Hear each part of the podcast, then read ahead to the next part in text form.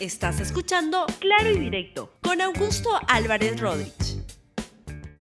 Bienvenidos a Claro y Directo, un programa de RTV. Hoy vamos a conversar sobre el, arroz compacto que hay en el, en el Congreso de la República en camino. Vamos a conversar sobre el arroz compacto que hay en el Congreso. No es este arroz compacto que van a ver a continuación, ese es un delicioso arroz compacto. Lo que vamos a ver es un arroz compacto en el Congreso. Vamos adelante entonces con el desarrollo del programa, pero quisiera comentar rápidamente algunas de las eh, intervenciones que tuvo ayer el presidente Martín Vizcarra en la entrevista que concedió a NRPP. En la primera dijo que no quiso negociar por la puerta falsa y además dijo algo bien extraño, no soy, yo soy jefe de gobierno, no soy jefe de Estado. Escuchen al presidente Vizcarra.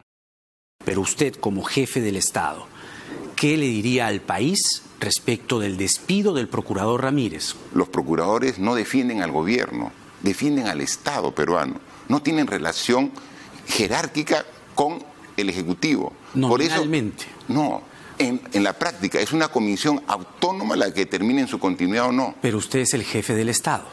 No, soy el jefe de gobierno, no soy jefe de Estado. El... Podres ahora, en estas circunstancias, pide una reunión amistosa con el Estado peruano para tratar los problemas del gasoducto sur peruano. ¿Y qué le contar? No, con ustedes no nos reunimos, por dos motivos. Uno, porque nos han demandado ante el CIADI. O sea, nos demandan y ahora piden reunión amistosa. Y dos, porque son una empresa que tiene actos ilícitos. Yo aquí lo que yo creo, y lo digo públicamente, en esto debemos estar unidos todos los peruanos, en la defensa de los intereses del Perú contra esta demanda de Odebrecht debemos estar unidos todos los peruanos.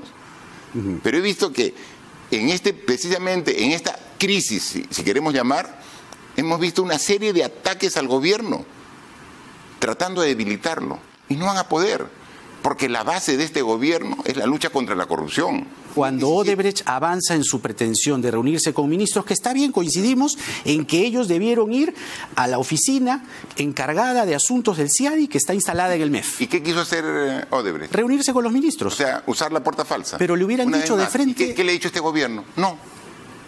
Ha cerrado. Y el ministro que se reunió, perfecto, te acepto la renuncia. ¿Ratificamos nuestra posición de lucha contra la corrupción o no? Pero el señor Ceballos, cuando sale la noticia del CIADI, pone cara de recién enterado, pone cara de sorprendido y él ya lo sabía.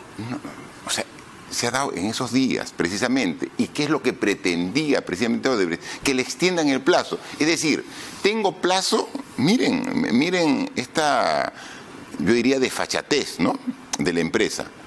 ¿Verdad? A veces más, creo que le convendría más al presidente decir claramente lo que pasó y explicar que esto no va a volver a ocurrir y que van a haber han habido algunas desavenencias algunas descoordinaciones en el gobierno, porque la verdad, creer que el presidente de la República no estaba al tanto de lo que ocurría con Odebrecht en el caso de la demanda que venía es imposible de pensarlo.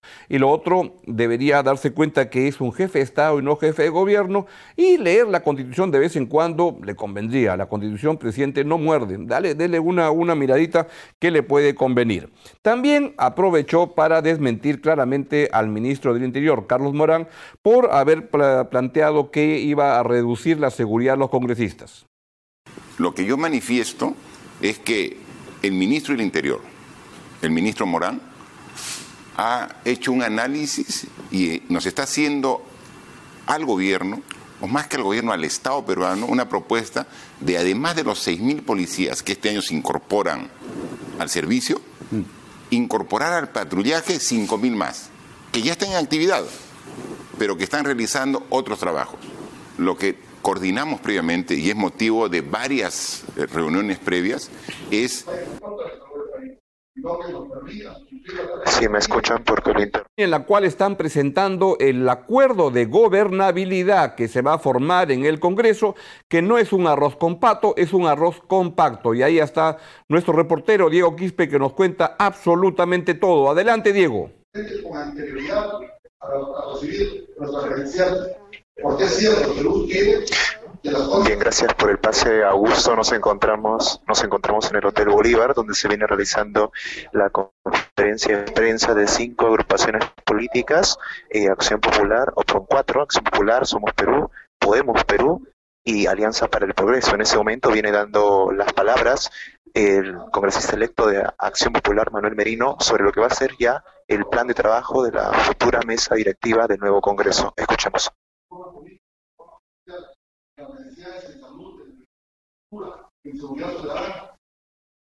Son temas fundamentales y es lo que tenemos que vuelvo a repetir, tenemos que trabajar conjuntamente, invitamos a los demás partidos políticos que aún todavía no hemos tenido la oportunidad de estar conversando con ellos, el pueblo sindical, que se que aquí no estamos separando a nadie.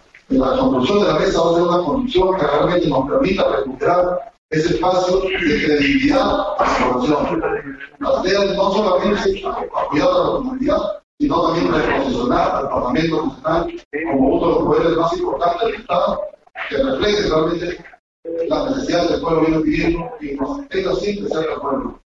En ese sentido, yo nuevamente culmino agradeciendo a los presidentes de cada uno de ustedes Bien, esas son las palabras de Manuel Merino, candidato congresista electo de Acción Popular, quien es voceado para ser el nuevo presidente del Congreso. Él ha mencionado de que van a priorizar la reforma política, reforma judicial y los temas de seguridad ciudadana. Estaremos con más novedades en los próximos minutos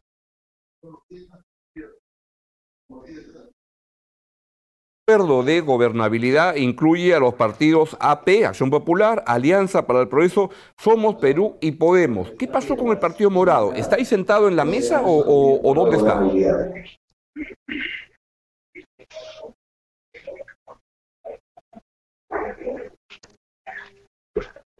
Eh, bien, efectivamente, en esos momentos quienes han venido a dar las palabras son Manuel Merino, Acción Popular, Omar Chejade, de Alianza para el Progreso, Daniel Urresti, de de Podemos Perú, eh, el señor eh, Guillermo Aliaga de Somos Perú, Otto Gibovich de Acción Popular. Él ha dicho de que no, no están excluyendo a nadie. Manuel Merino ha dicho eso y, es en referencia quizás a lo que pasó ayer con el Partido Morado, que emitió un pronunciamiento explicando por qué ya no va a integrar esta, este futuro bloque para candidatear a la mesa directiva del Congreso. ¿Y cuál es el argumento, cuéntanos, por el cual el Partido Morado ha preferido no integrar esta mesa directiva?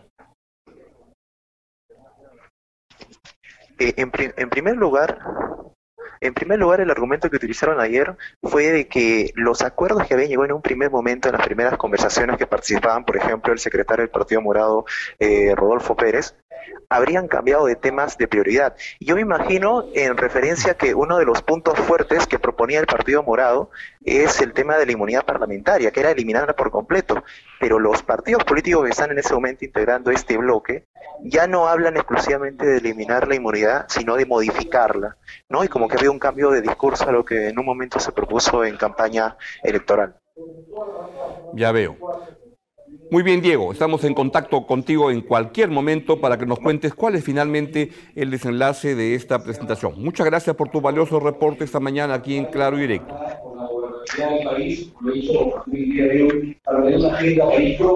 Bien, es así el reporte y de ese, justamente tema del acuerdo de gobernabilidad es que quería hablarles. ¿Qué es lo que pasa? Es que tenemos un Congreso que está bastante fragmentado. Ninguna fuerza política tiene el control por sí solo del Congreso de la República, como ocurrió en el Congreso anterior, donde el Fujimorismo, Fuerza Popular, tenía los votos suficientes para controlar todas las decisiones. Comenzó con 73 votos. A eso le sumó los cinco del Partido Aprista, 78, y ocasionalmente algunos de Acción Popular que venían, etcétera, pero tenían una masa grande con la cual dominaban absolutamente el Congreso de la República. El país tiene que acostumbrarse ahora a un Congreso distinto. Ninguna fuerza política tiene el control. Y entonces se, vino dando, eh, se vinieron dando unas conversaciones entre algunos partidos que eran en principio Acción Popular con 25 curules, APP, Alianza para el Progreso, con 22 curules, Somos Perú con 11 curules y estos sumaban 58, a los cuales se integraron a estas negociaciones el Partido Morado con 9 votos. Y esto hacía un conglomerado, un bloque de 67 votos, con los cuales pretendían y pretenden tener una, este, un manejo organizado, coordinado del Congreso, especialmente cuando hay algunas fuerzas políticas que andan un tanto desquiciadas. Por ejemplo, UPP, el partido de sabe Dios quién, pero donde Antauro Mala desde la cárcel domina las decisiones y anda anunciando pena de muerte para todo, incluyendo, hoy hay una entrevista que da al diario La Razón y donde dice el señor Antauro, Malo, Antauro Humala que el presidelincuente, estoy citándolo, el presidelincuente Cosito Heredia debe ser este, enviado, a, este, sometido a este proceso porque es un presidente lavajatista y cosas como esas. Hay alguna gente rara en el Congreso. El FREPAP, además, es una agrupación, parece, de gente un poco bien intencionada, pero bastante desorganizada, donde adentro están con unos pleitos familiares espantosos. Por tanto, este Congreso, para no ser un cambalache impresentable, se han venido este, organizando, coordinando para tener algún tipo de articulación. Y en este grupo entraba el Partido Morado. Algo ocurrió en el camino que el Partido Morado no fue incluido. Con el Partido Morado llegaban a 67 votos y a última hora han sido reemplazados por Perú Podemos, que es un partido que fundado por José Luna Galvez, pero que está con problemas serios con la justicia, no ha ido a prisión preventiva, pero está con comparecencia restringida y entró y además está Urresti, que jaló medio millón de votos. Pero ahí también tienen un menjunje por arreglar. Donde parece que más silenciosamente hay un desorden grande es en el Partido Morado, donde la mayoría de personas que llegó al Congreso son invitados y unos pocos son este, militantes del partido. Ahí no ha habido ningún acuerdo y al final no han entrado a la mesa directiva ni a este bloque con el cual se pretende dar cierta estabilidad política al Congreso. El Partido Morado, luego del final de la campaña, fue el partido que sacó la menor votación en el Congreso y ellos esperaban una gran votación. No ocurrió eso. Se descalabró por la denuncia de las últimas semanas, los últimos 10 días de campaña y ahí es evidente que el Partido Morado tiene algunos asuntos por arreglar en el interior y ha dejado de ser una fuerza de peso relevante en el Congreso. Tiene un espacio por trabajar, por darle cohesión que tienen que resolver. Entonces, el bloque mayoritario no es una alianza de, temas, no es una alianza parlamentaria, es un bloque con el cual van a coordinar políticas. Y entre ellas están hablando de eh, fortalecer eh, la reforma política, la reforma del sistema judicial y lo que plantean también es promover un manejo económico ordenado de la economía ante impulsos que van a haber por diferentes lados de este, sabotear un manejo responsable en el plano económico. Esto quiere decir que con estos, este, la incorporación de Podemos llegan al mítico número de 69 curules en el Congreso, con el cual pretenden coordinar las cosas. Pero es una alianza un poco precaria, digamos, un bloque precario donde van a tener más de una disputa en el interior por diferentes temas y porque además la campaña presidencial está a la vuelta de la esquina y esto va a generar disputas entre los integrantes de este bloque. Acción Popular, que pretende sin duda aspirar a la, presidencia de la República con tres, cuatro candidatos que se van a sacar el ancho en el interior. Alianza para el Progreso, donde ahí está claro que César Acuña sería naturalmente el candidato. Y luego está Somos Perú, que probablemente esté llevando a George Forsyth como candidato. Y Podemos, que va a llevar sin duda a Daniel Urresti. Y luego están este grupo, el Partido Morado, que se ha quedado un poco en la periferia, con Julio Guzmán, que seguramente va a tratar de ser el candidato presidencial en la elección que viene. Pero lo que están viendo ah, en este momento es la, ceremonia en la cual se están este, presentando en sociedad lo que va a ser el bloque mayoritario en el Congreso. Y justamente ahí están viendo la, la fotografía que se están tomando los representantes de los cuatro partidos el señor Manuel Merino Lama, que es el que está con el papelito ahí al medio, es de Acción Popular, por ha sido congresista dos veces y tiene un conocimiento del Congreso, fue vicepresidente del Congreso cuando fue ah, presidente Daniel Abugataz en el año 2011 y ahí están. Así es que así viene la cosa en el Congreso y mientras tanto También se reúne en el Congreso la comisión permanente, ya muchas cosas por hacer. El Congreso acaba ya y se calcula que el 15 de marzo se instala el nuevo Congreso de la República. La verdad deberían apurarse un poquito porque están perdiendo un montón de tiempo porque faltan tres, cuatro votos por acá que tienen que este, decidir y todo. Ya está claro el Congreso cómo está organizado y OMPE debería apurarse en cerrar las cosas. Bien, Así viene el panorama y va a estar interesante. El arroz compacto, no con pato. ¿Puedes presentarme otra vez, por favor, la, imagen de lo que voy a almorzar el día de hoy? Ahí sí un arroz con pato, pero en el Congreso se está tramitando y se está organizando un arroz compacto.